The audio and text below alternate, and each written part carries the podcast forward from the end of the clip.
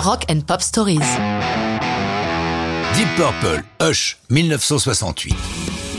Quand on prononce le nom de Deep Purple, il est surprenant de savoir que Hush a été écrit et d'abord interprété par un chanteur de country. C'est pourtant le cas, puisque c'est Joe Faust qui la compose en 67 pour Billy Joe Royal.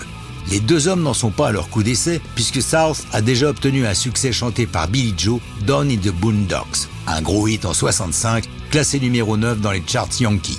Une fois le disque de Billy Joe Royal sur le marché, même s'il ne fait pas un carton 8 américain où il se classe 51e sur 100, beaucoup s'intéressent à cette chanson qui raconte l'histoire d'un type qui est tellement amoureux qu'il lâche tout, demande le silence, hush en anglais est l'équivalent de notre chute, pour qu'il puisse entendre sa belle appeler son nom. Précisons que Joe Faust s'est inspiré d'un spiritual black traditionnel dans lequel apparaît la phrase Hush, I thought I heard Jesus calling my name, qu'il reprend mot pour mot, se contentant de remplacer Jesus par Her.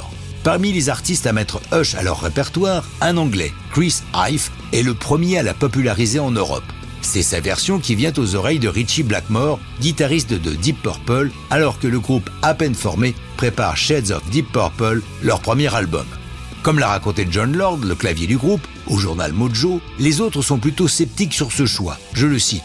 Au début, on trouvait ce titre un peu trop disco, ou je ne sais plus quel mot on utilisait à l'époque. Mais Richie a insisté, disant que la travaillant un peu plus heavy, à notre sauce, ça pouvait le faire. Ils y sont encouragés par les producteurs qui les entourent. Finalement, ils l'enregistrent le 12 avril 1968 au studio Pie de Londres.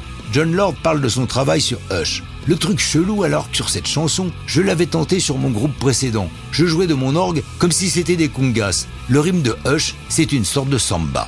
Deep Purple est signé en Grande-Bretagne sur Parlophone et sur Tetragrammaton aux États-Unis.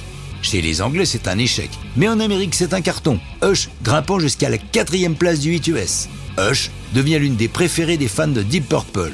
Mais lorsque Rod Evans, le chanteur originel du groupe, est remplacé en 69 par Ian Gillan, ce dernier refuse que la chanson soit chantée en concert puisque ce n'est pas lui qui l'a enregistrée.